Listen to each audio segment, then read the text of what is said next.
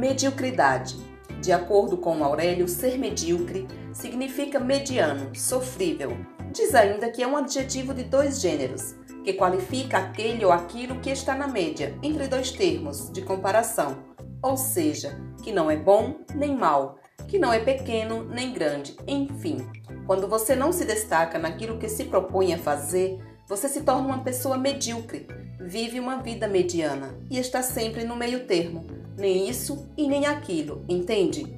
Você precisa desenvolver habilidades que lhe coloque num patamar acima da média, ou viverás de forma medíocre, sem definição, sem realização, por não querer pagar o preço, por negligenciar os seus sonhos, ficar estagnado na zona de conforto, esperando que um belo dia a sorte bata à sua porta.